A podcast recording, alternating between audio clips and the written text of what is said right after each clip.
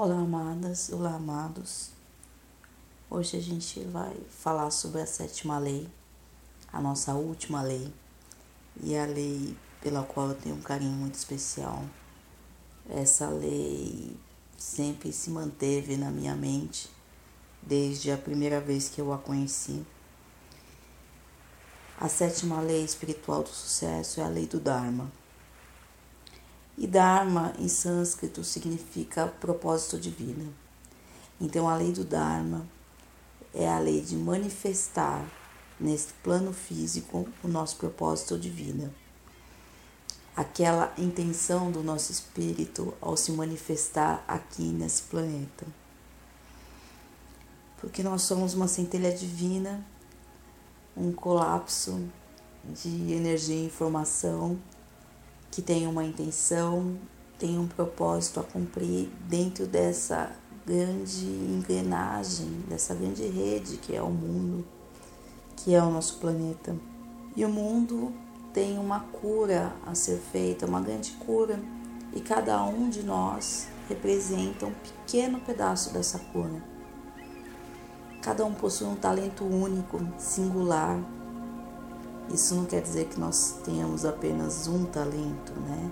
Mas que cada talento nosso é muito especial, é único porque ele é reflexo da nossa unicidade, da nossa singularidade.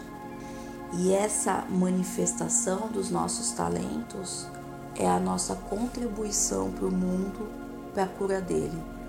Viemos justamente para fazer isso e contribuir para a harmonia e beleza desse mundo através da manifestação desses talentos que foram forjados em nós, seja pelas nossas intuições e pelas nossas sensações, seja por todas as situações e pessoas que passaram pela gente. Nós somos uma trama única, uma grande tapeçaria foi feita a partir da comunhão de vários fios fios de situação, fios de eventos, fios de aprendizados, fios de pessoas que passaram pela nossa vida.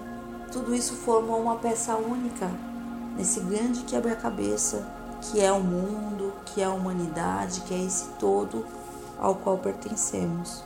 E há uma série de necessidades do mundo e das pessoas ao nosso redor que só poderão ser atendidas pelo nosso talento único. Então, assumir os nossos talentos e viver os nossos talentos, viver as nossas verdades, pode, além de nos satisfazer e trazer o nosso legado, que é o que todos desejamos, pode ser a peça-chave para a cura de alguém ou de algo, ou do nosso entorno, ou de uma comunidade. Então a responsabilidade que nós devemos ter com relação aos nossos talentos é profunda porque ao renegarmos os nossos talentos, podemos estar renegando oportunidades para outras pessoas, oportunidades de aprendizado, oportunidades de vivências e oportunidades de curas também.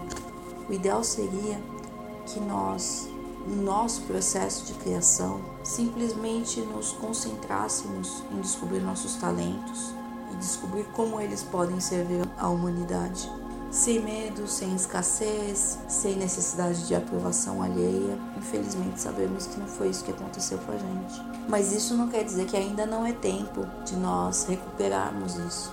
E para a gente manifestar a lei do Dharma, nós temos três componentes e três compromissos que nós temos que assumir com nós mesmos. O primeiro componente e o compromisso que a gente tem que assumir é encontrar o nosso verdadeiro eu, entrar naquele estado de alto poder que a gente discutiu na primeira lei, descobrir a nossa profunda espiritualidade e como a gente consegue através dela se conectar na potencialidade pura. É mergulhar no nosso mundo interno, tirar as capas que nós criamos para interagir com esse mundo e com isso descobrir cada vez mais quem nós realmente somos. Quando a gente entra em contato com esse eu, a gente começa a descobrir os nossos talentos únicos, que é o segundo componente, o segundo compromisso que temos que assumir com essa lei. Para a gente descobrir os nossos talentos, primeiro a gente tem que fugir das comparações. Nossos talentos são únicos, eles não são comparáveis aos dos outros. A gente tem um jeito único, um olhar único para fazer isso. Porque a gente foi formatado para olhar sempre o outro, o quanto o outro é especial, o quanto o outro deve nos validar. E isso nos afasta da nossa divindade. E quando a gente começa a sair dessa situação de olhar externo, a gente também começa a sair da caixa que nos colocaram da caixa do que é talento. Se o meu talento é único, ninguém vai saber o que é realmente talento, o meu talento. Eu que tenho que descobri-lo. Ele é único, ele não foi mapeado ainda. Então eu tenho que sair das bases de comparação dos outros. E depois que eu entrei em contato com o meu eu interior, depois que eu entrei em contato com os meus talentos únicos, aí é hora de eu assumir o terceiro compromisso de eu acessar o terceiro componente da lei do Dharma, que é servir a humanidade. E para isso, eu vou fazer a pergunta mágica: como eu posso ajudar alguém? Esse como eu posso ajudar é no meu profundo estado de alto poder, na profunda consciência do meu eu, de quem eu sou e de como eu sou especial, transbordando na minha lei de doação, como que eu posso servir a humanidade? Eu saio do estado de escassez que me ensinaram durante toda a vida, de como eu posso ganhar com isso, como que eu posso me dar bem com isso, da onde que vem o dinheiro, que dinheiro isso vai me dar. E simplesmente olho e falo como que eu posso servir com todos esses meus dons. Isso faz com que a gente comece a ter uma consciência maior de raça porque como humanos nós nos respeitamos muito pouco. Nós esquecemos que nós somos uma raça e também esquecemos que somos terráqueos. Respeitamos muito pouco aqueles que convivem conosco nesse planeta. Esquecemos que fazemos parte de um grande, de um enorme ecossistema.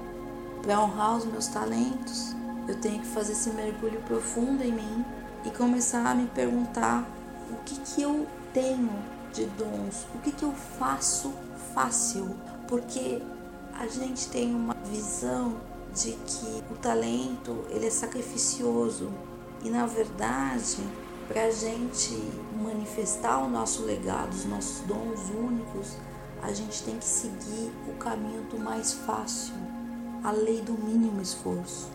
Quando eu estou no meu fácil, eu estou seguindo o meu Dharma, eu estou seguindo os meus talentos, é o meu dom. O meu fácil pode ser extremamente difícil para o outro. E a gente acaba vivendo um caminho muito espinhoso de querer imitar o talento do outro, complicando nossa vida, entrando num estágio de dificuldade, e o outro querendo imitar os nossos talentos e fazendo o mesmo, dificultando a vida dele, entrando num caminho espinhoso tudo desnecessário. Se cada um assumisse o seu Dharma, todas as vagas, digamos assim, seriam preenchidas, porque elas são únicas. A gente tem um lugar único reservado para a gente nessa história, fruto do nosso olhar único para a vida, fruto da nossa energia única, da sinergia de tudo que já aconteceu com a gente e que nos torna capazes de criar algo único ou criar um serviço único ou fazer uma coisa de um jeito que ninguém mais vai fazer. E depois de tudo isso é que a abundância vem. Porque o nosso talento é tão único que ele é uma fonte inesgotável de recursos. Porque ninguém mais vai fazer como a gente. Eu paro de disputar, porque se é único, como que eu vou disputar o meu único com o único do outro? Eu saio do olhar da escassez, eu saio do olhar da competição, eu saio do olhar da disputa. Só eu sei fazer desse jeito. E isso também tira as nossas pseudo-medalhas, os nossos símbolos. Ele coloca a gente num estado de alto poder. A gente começa a fazer a nossa intenção trabalhar profundamente. Por quê? Porque a gente sai daquele estado de buscar o símbolo e começa a entrar no caminho da nossa intenção. A gente sai da pobreza da nossa concepção cotidiana de mundo e começa a entrar no caminho da potencialidade pura, porque nós temos todas as potencialidades. A gente tem uma aventura enorme pela frente, onde tudo é possível. A gente nem sabe qual é o caminho certo mesmo. Então não tem um talento certo, não tem um jeito certo de fazer as coisas. E quando a gente se dá conta de tudo isso, a gente para de disputar, a gente para de competir e a gente para de pedir validação do outro porque eu estou fazendo. Porque o meu mundo é único e o meu olhar é único. Ele não tem como me validar. Ele pode até potencializar o meu caminho, mas validá-lo nunca. E quando a gente entra nesse estado profundo de vivência do nosso talento, a gente entra em transbordamento. E aí a gente não tem medo de dividir isso com o mundo, porque a gente sabe que da onde veio aquilo vem mais, porque é fácil para mim. Tem que ser com o mínimo esforço.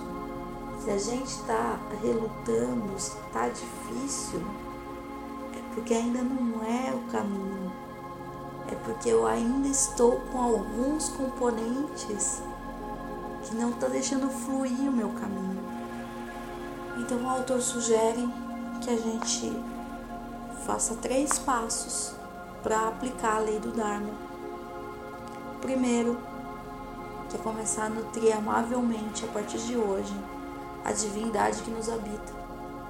Prestar atenção no nosso espírito, buscar as formas que nutrem ele, cada um tem a sua. E a gente começar a ter consciência da nossa divindade e levar a nossa divindade para o nosso dia a dia, para todos os momentos cotidianos. Essa profundidade, levar essa atemporalidade que a nossa espiritualidade nos traz. Segundo, é elaborar uma lista dos nossos talentos. E depois que essa lista estiver pronta, eu vou fazer uma segunda lista que é a lista das coisas que eu adoro fazer quando eu estou expressando esses talentos. Quando a gente está expressando os nossos talentos, a gente perde a noção das horas, a gente perde a noção do cansaço, a gente entra no estado de atemporalidade, a gente entra num fluxo em que o tempo não existe mais. E por fim, eu vou perguntar a mim mesmo diariamente como que eu posso servir, como que eu posso ajudar a humanidade, baseada nos meus talentos, baseada no que é fácil para mim, sem sofrimento, sem dificuldade. Como que é fácil para mim ajudar a humanidade? Estender a mão para o outro. E a gente não dá valor nisso porque é fácil. Porque a gente tem uma ideia de que a contribuição tem que vir do sacrifício que a gente tem que ser abnegado e a abnegação é um sacrifício. E quando é sacrifício, a gente demora para fazer, a gente evita fazer. Mas quando eu vou fazer o meu fácil, aquilo flui, aquilo transborda.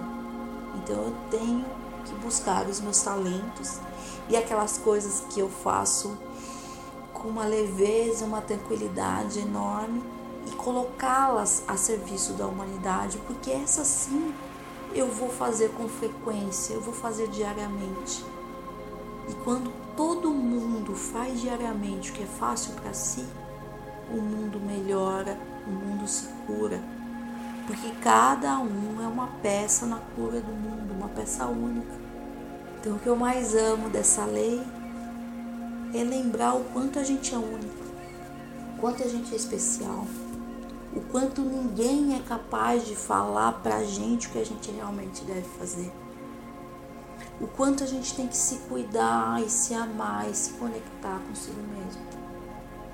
O quanto a gente tem que se validar e se bancar.